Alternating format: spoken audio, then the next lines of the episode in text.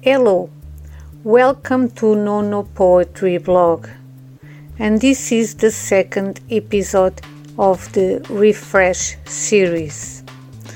And the poem I'm going to read today is entitled One Poem Each Day. Poem read by Nonô. One poetry a day.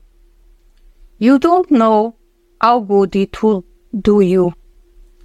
An instant of pure magic, words united to bring us joy. This is the ability to combine words with harmony. Instead of wondering what you would do, what place you were going, read these sentences believing in utopia. Certainly that would no longer happen.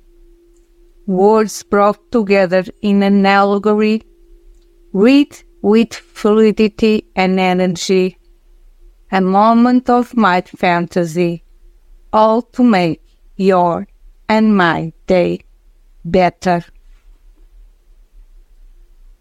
If you like it, I ask you to share. Your opinion is important. Leave a comment. So you don't miss out, subscribe the channel and enable the notifications.